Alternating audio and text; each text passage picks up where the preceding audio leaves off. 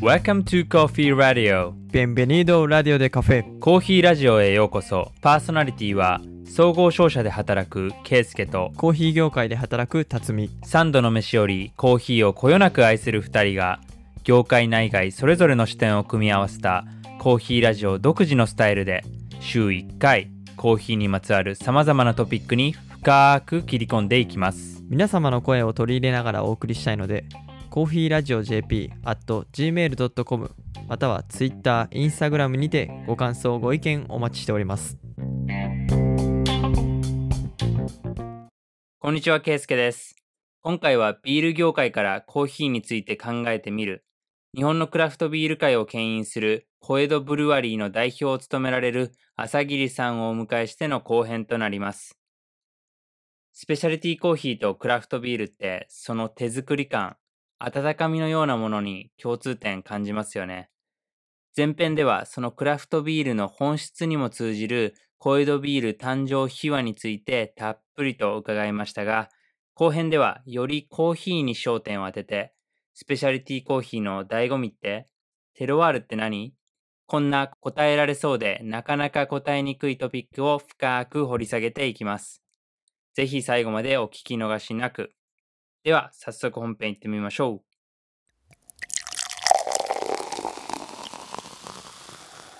少しコーヒー業界によった話をさせていただきたいんですけれども、もう今はもう話していただいた中でも、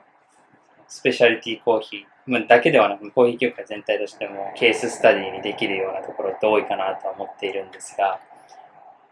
まず、朝霧社長ご自身がスペシャリティコーヒー市場っていうものをどのように見られてますか？基本的にはクラフトビールの良き友人であると思っているんですね。やっぱりこう、ヒューマンメイドな良さを追求しようということと、まあ、フェアトレードまでずっと遡っていって、で今まではコーヒーの生産地ってなんとなくブラジルとかそういうのは知られてたと思うんですけどそこで実際農園をやっているエリアそして村そしてさらにその農園単位の個人の名前とかっていうのが出てくることってなかったと思うんですよね。でそこまで原料を求めていってでそこには当然品種の違いっていったこととかさまざ、まなものを検討されていてで実際いざ豆を日本に持ってきてでそこから今度こうスモールバッチで例えば焙煎温度の違いっていったこととか今度そしてこうそれをシングルオリジンとして売っていくのかみたいなこととかでやっぱり新しい楽しみ方価値っていうのを提示してくれたなっていうのはすごく嬉しいことですよね。のでこうなんとなく今までビールって生中っていうようにこう多くの方たちが長年にわたって居酒屋でジョッキをガーンとこう掲げてたっていうのとが多分コーヒーの世界もこう、まあ、コーヒーはコーヒーだよねみたいな。深い理解とかをする機会がないままなんか黒くて苦いものっていう感じで、まあ、コーヒーはもうコーヒーっていうような感じの形の飲み方をされることが多分多かったんじゃないかとは思うんですけど、まあ、それがこう原料の話であったりとか焙煎温度の違いによってこんなに味わいとかが変わるよねっていうようなことだったり、まあ、ある豆の品種によってはかなり独特なフレーバーも出てくるしその豆をそもそも原料調達するときにフルーツの部分を残すか残さないかとかみたいなことこんなに違いが出るんだねみたいなこととかさまざまなことを情報として、うんちゃんと伝えてくれてるっていうところが、まあ、スペシャリティコーヒーっていうのはコーヒーのある生活をすごく豊かにしてくれたなって思うんですよね。だから、まあ、いろんなコーヒーロースターさんのところで買うんですけど、うんまあ、それがなんかやっぱり楽しみとしてこうかつてスーパーマーケットでなんとなくこう有名な産地の有名なものを買っていたっていうところからやっぱり一歩進んだ世界が選べるようになったっていうぱり現代は選択の時代だと思うんですのでこう興味関心って多くの方が様々だと思うのでこの部分は自分はそんなに興味ないから普通に、まあ、標準的であるってされてるものでもう十分です。っていう方が例えばビールでももうピルスナーをもう普通にあの味であの風に飲むっていった形でも十分ですっていう方は他のところにお金だったり興味とかの時間をとかっていったことを使われるんだと思うんですけどコーヒーの世界にもそういう選択肢を作ってくれたものなんだろうなっていう思いますね。でやっぱり感じるところ目指すところ好きなことっていうのは、まあ、ベースは一緒なんじゃないのかなクラフトビールの作り手スペシャリティコーヒーの作り手そしてそのユーザー層っていうのは感じますね。実際にスペシャリティコーヒーっていう言葉も、まあ、90年代終わりから、まあ、かなり言われ始めて、で、2000年代一気にブームになっていった。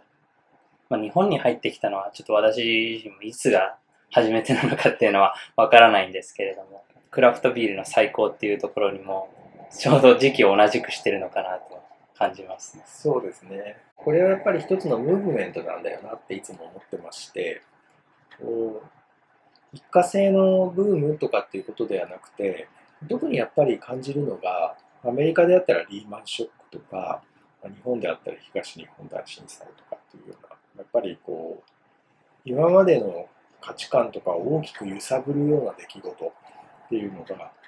あった時に、それより前ってやっぱりすごく行き過ぎた経済合理性の追求だったりとか、かつ勝者になるっていうことだったりとかっていうことがなんかすごく重視されてたんじゃないかなと思うんですよ。でそこからなんかそれだけじゃないねっていう、なんかその競争を離脱するとかそういうことではなくて、やっぱり身近にあることの価値で効率ではない食の世界であれば結果的には小ロットで時間をかけて作ってるから若干はお値段は高くなるけれどもバランスの取れた良さで特にこう人間の五感であったりを駆使して使う作るっていうようなものとかの良さっていうのがまあう見直されていってでなんか一個だけでいいってことじゃなくてなんかこう様々なメーカーがある作り手がいる。さまざまなプロダクトがあるっていうのが選べて楽しいねっていうのは、まあ、多分こうあらゆる分野に今見られるですよ。まあ、チョコレートとかもそうだと思うし、コーヒーもそうだし、本当にあらゆるところであるんじゃないかなっていうのは、まあ、ブームっていうことではなくて、社会の今のムーブメントだと思いますね。それおそらく一番先にそのあたりを着手したのが、やっぱりビールだったんだと思うんですよ。そういう意味ではビールはいい意味であのいろんなところにこう特にアメリカで誕生したクラフトビールのカルチャーっていうのがいいこうバイブを及ぼしてったんだなっていうのはね歴史的な部分を振り返ってもそんな気がしますね。スペシャリティコーヒーっていうのは、まあ、ご存知だとも思うんですけれども、テルワールを大事にするっていうところで、それを引き立たせてくれる味のクリーンさっていうところを最重点に置いているっていうことなんですけど、ビール、クラフトビールの中では、まあ、そのようなそのテロワールとか、その他何かこれは大事にするっていう項目っていうのはあるんですか？そうですね。ビールについては、まあ、原料の麦っていうのは、まあ、もちろん麦自体から生まれる個性っていうのはあるんですけれども、テロワールっていうことで言うと、何かの理由で典型的なスタイルっていうものが、その土地土地に誕生してるんですよね。例えば、ペールエールとか IPA っていう、こう、クラフトビール界での中心的なビールのスタイルは英国なんですね。に起源がある。それから白ビールって言われる小麦を使ったやっぱり果実味のあるビールっていったのは、まあ、ドイツに起源があるっていうことで多分そこはこうその土地に住んでる人も含めてでそういったスタイルって言ったのがこう誕生してくるオリジネーターって言ったのがこうなんか醸し出されて誕生したんだろうなっていうのがあると思うんです。ビールのテロワールは間違いなくあります。で、例えばじゃあ小江戸ってじゃあそういう意味でどうなんだろうっていうふうに思うんですけど、まあ、さっきお話ししたように小江戸の場合は我々のこの俗人的な意味でのこの組織の個性としては農業に関わっているっていうことがまずあるんですね。そういう会社がじゃあテロ R っていうところの、まあ、いわゆる土地っていう、今度地域性っていったことを考えたときにどうだろうかっていうと、埼玉県の川越というところ。で川越というところは、畑作の農地がとても多く今でも広がっている農業地帯でもあります。でそこで、江戸時代から循環式農業で落ち葉を堆肥にして畑に入れていくという循環式農業がずっと今も根付いていて、でそのもともとは関東ローム層の火山灰土で痩せた土地だったところで栽培ができるものっていうことで、さつまいもが九州から導入されてっていうのが代表的な農産物としてある。でそれが今度時代性の90年代の半ばのバブルとかの頃ってやっぱり日本は強楽的で割と短絡的だったと思います今と比べると。ので農産物も形が悪いとか大きい小さいとかっていうと簡単に捨てていたそういうすごい消費なんですよね。っていう時に規格外と言われてるものが捨てられてるのはあまりにももったいない。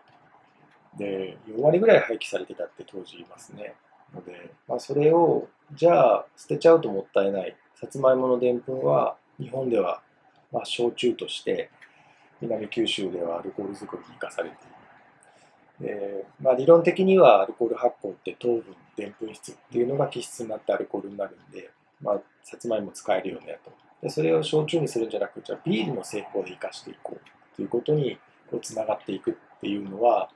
まあ、なぜビールにしたかってやっぱりそこは俗人的な話ですけど当時千葉の農産物を使ってビールを作ろうっていうような意識があった人たちがそこにこう自然に出会っていってっていうのが何かこう今私たちももう頭でっかちになっちゃってるんですね。だから小江戸のテロワールって何だろうとか日本のビークラフトビールのテロワールっていうようなものって一体何なんだろうみたいなそういう命題がやっぱりあるからこうじゃあ日本的な原料を使わないとねっていうので、ねまあ、ベルギーの白ビールのようなものであれば身近にあるのは柚子じゃないかと。柚子の皮を使おうとかっていうふうに頭でっかちに入ってっちゃう部分もあるんですけど、の小江戸の紅赤っていうさつまいもを使った商品の場合はそういうようなことではなくて自然発生的に本当に誕生したようなものとしてまさにテロワールっていうようなことってこういうことなんだろうなって後から振り返って評価できるものかなと思ってます。まあ、ビールは農産物ですしのただ原料として穀物とかホップって移動が可能なんですね。だから例えばワインを作るとかっていうとブドウって水分を含んでいて重たくてで輸送中に多分すぐに変質してしまうからその土地で収穫してすぐにその土地でワインにするとかっていうことが求められる本来まあ過重にして持ってくるって手もあるかもしれないけど、まあ、元来そういうもんだと思うんですが、まあ、ビールの場合は、まあ、特にアメリカで品種改良された本当にこう華やかなフルーティーなホップっていうのがとても人気があって、まあ、それは世界中に旅して移動していくからややそういうこう原料によるその土地だけで使われる個性みたいな感じの雰囲気っていうのは薄れてくる部分はあるんだけれども。でもスペシャリティコーヒーの皆さんが言われるように産地と消費地がイコールじゃないっていうことがテロワールっていう表現で使ったっていいと思うんですよね、だから、まあ、そういう概念と同じようなことで言うともうやっぱりアメリカで誕生した中でもこのおそらくここまでクラフトビール界を発展させたのはやっぱりホップの魅力、うん、特にカスケードっていうですね。もう今となってはあのしっかりスタンダードで伝統的な品種になりましたけどやっぱり柑橘を感じさせるようなホップっていうのがやっぱり衝撃的だったんですよね。でそれによって作られたテールエールとか IPA があまりにもこう従来のビールと違ったから、まあ、それに衝撃を受けた人々が感動して自分たちもこれを作ってみたいとか、もっともっと飲みたいってなって業界発展していくっていうのとか、そういうのがあります。で、日本の、もともと札幌ビールさんが、品種としてお持ちだったホップが北海道のソラチエースっていうのがあって、えーそれは札幌ビールさんは当時は商品としては使わなかったけど、逆に海を渡って、アメリカのワシントン州とかオレゴンとかで栽培されるようになって、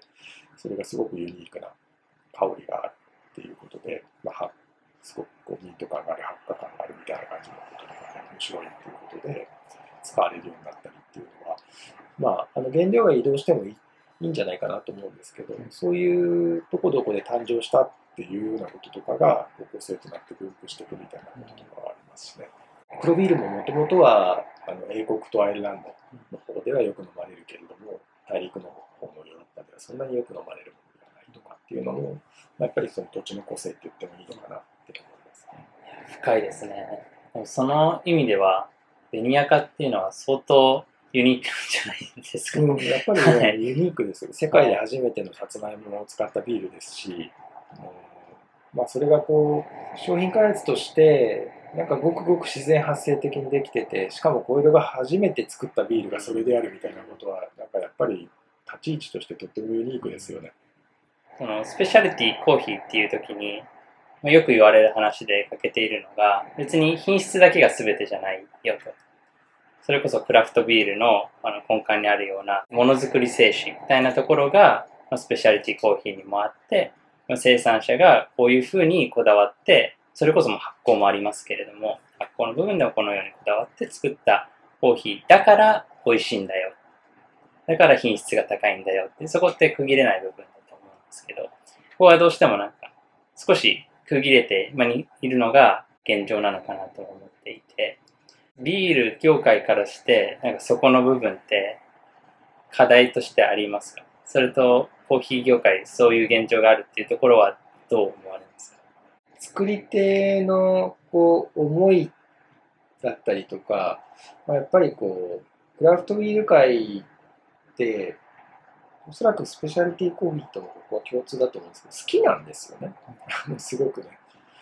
で楽しみながらこう仕事をしているっていうのがこう両者の雰囲気としてあるかなと思います。そういったところからこう生み出されるのが両者の共通項ではあると思います。で、まあ、確かにあのビジネスとしてねっていう意味でこうスペシャリティコーヒー的なものあるいはクラフトビール的なものっていうのが市場性があるからそんな好きじゃないけどビジネスとしてやるかみたいなことで表現されるものっていうのもまあアウトプットとしては似てるかもしれないけれどもやっぱりスペシャリティコーヒーだから良いよねとかクラフトビールだから良いよねみたいな結構そんな単純な話でもないのかなと一方では思うんですよね。でやっぱりそこ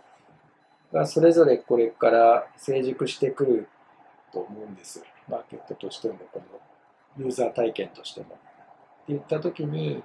その先にあるものっていうのはやっぱり単なるそういった業界の大きな大枠としてのカテゴリーっていうよりはその中で活動してる人たち。あのロースターさんのやっぱりあのから飲みたいとかっていうような、まあ、そういうものっていうのは個々のブランドの持ってる個性っていうところで、まあ、何をその先の選ばれる方たちが共感するかっていうことだと思うんですけど、まあ、でもやっぱり全体的にこうみんながいいなと思われる要素の一つの中にやっぱりすごく好きで楽しくやっているっていうその思いの部分っていうのは大きな共感につながっているんじゃないかなというふうには思いますけどね。その好きの連鎖みたいなものが、ブームではなくてムーブメントにしてるっていうところなんですかね。そうですね。だからそれがこう、まあ、ブームっていうと飽きちゃったりとか、まあ、生活になんか一瞬取り入れてみたんだけど、なんかやっぱり長続きしなかったっていうような形になると思うんですけど、やっぱり一度コーヒーにしても、クラフトビールにしても、一度こういうの領域に足を踏み込んでしまうと、多分完全に抜けることはできない、あのユーザーとして。やっぱり素敵な体験すぎるので。で、やっぱりこう、熱ってあるでしょうから、すごいハマるっていう時期が瞬間風速であるっていう時はあるかもしれないんですけど、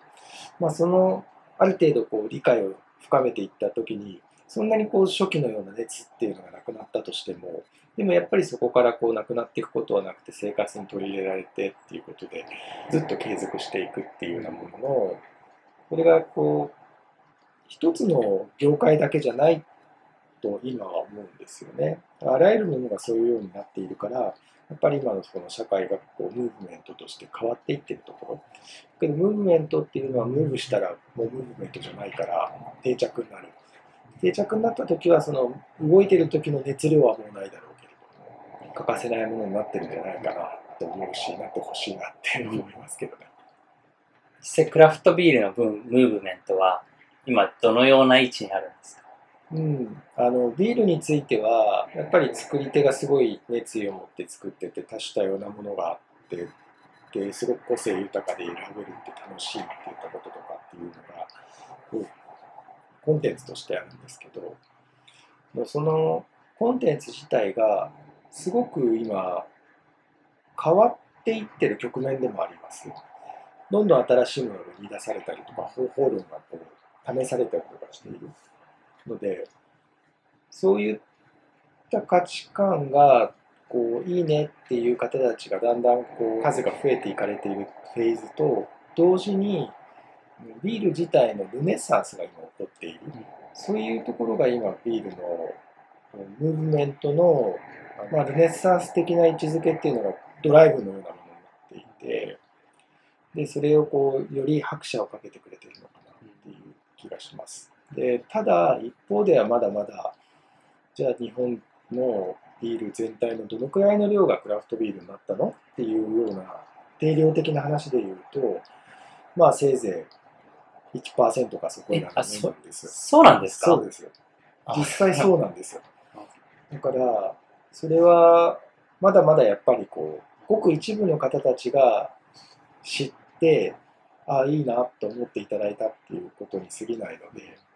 これがじゃあその1%だけになるのか、それとももっと増えていくのかっていったところは、まあ、日本においてはやっぱり供給サイドのこの問題もあるとは思いますけど、まあ、歴史は繰り返すというかね、あのアメリカとかのことが指標になるとは思うんですけど、アメリカとかはじゃあそれがどのくらいになってるかっていうと、もうボリュームベースでも12%、13%はクラフトビール群が占めているっていう実態があるので、まあ、今後やっぱり多くの方がやっぱり賛同していく。賛同していただくためにはビールもたくさん作らないといけないじゃないですか。要は、それしか流通してないってことは、それっきりしか作られてないってことなんで、そのあたりにもしかしたら日本は、法的な規制が厳しいので、アルコールに関して、誰でも勝手にすぐに参入できないっていうことがあるから、もしかしたらボトルネックになって、時間がよりかかる可能性はあるかなって思いますね。アメリカとかも5000社、6000社、7000社とどんどん増えていくような供給サイドが充実していってるといったところがそれを支えていったことはあると思います。そのような規制に制約されると何がボトルネックになってくるんですかね？やっぱりあの多くの人が飲みたいって思う機会っていうのは偶然の出会いということもあると思うんですけれども、もう物の量が例えば本当に限られてしか流通してないっていうと、まあ、これ卵が先か鳥が先かっていうコロンブスの卵みたいなね議論ではあるんですけど飲む人が多くないからたくさん作んないんだっていうことなのかちょっとしかないから出会う人が少ないのかっていうのはまあ二元的な話ですけどね。うんまあでもやっぱり多くの人が飲みたいとかいいなとか思っていただいたときにこうやっぱりそれだけの量のビールっていうのが市場に出ていかないと機械がやっぱり作れないじゃないですか。日本の場合は酒税法がとても厳しいから、うん、容易にお酒を作る免許っていうのが取れるわけではないんで、そうするとやっぱり一社一社が作る量っていうのを投資をしたりして増やしていかないといけないっていう。そこのところが、アメリカのように供給者の数が増えて全体が潤沢になるっていうことが簡単に進まないので、もしかしたらちょっとやっぱりそこがボトルネックになるのかなっていうに、こういう酒税とかアルコールを作るってことにやっぱりすごく規制が厳しい国だと成長がやっぱりゆっくりであるっていう。まあオーストラリアとかも割と自由に免許が取れるんで、やっぱり一気にブルワリの数も増えたし、もう市場も大きくなりましたね。そうすると日本のプレゼンスってやはり落ちていってしまうんですか、世界の中で。うん。まあでも必ずしもやっぱりそうではないと思うんですよ。で、まあ簡単に生きるのは乱暴かもしれないですけど、やっぱり日本食っていうのは、世界の中で比べてもやっぱり最もこう薄味で、食材も豊富で、調理法も豊富でっていう食の一つだと思うんですよね。で、日本人は食の世界やっぱり向いてると思います。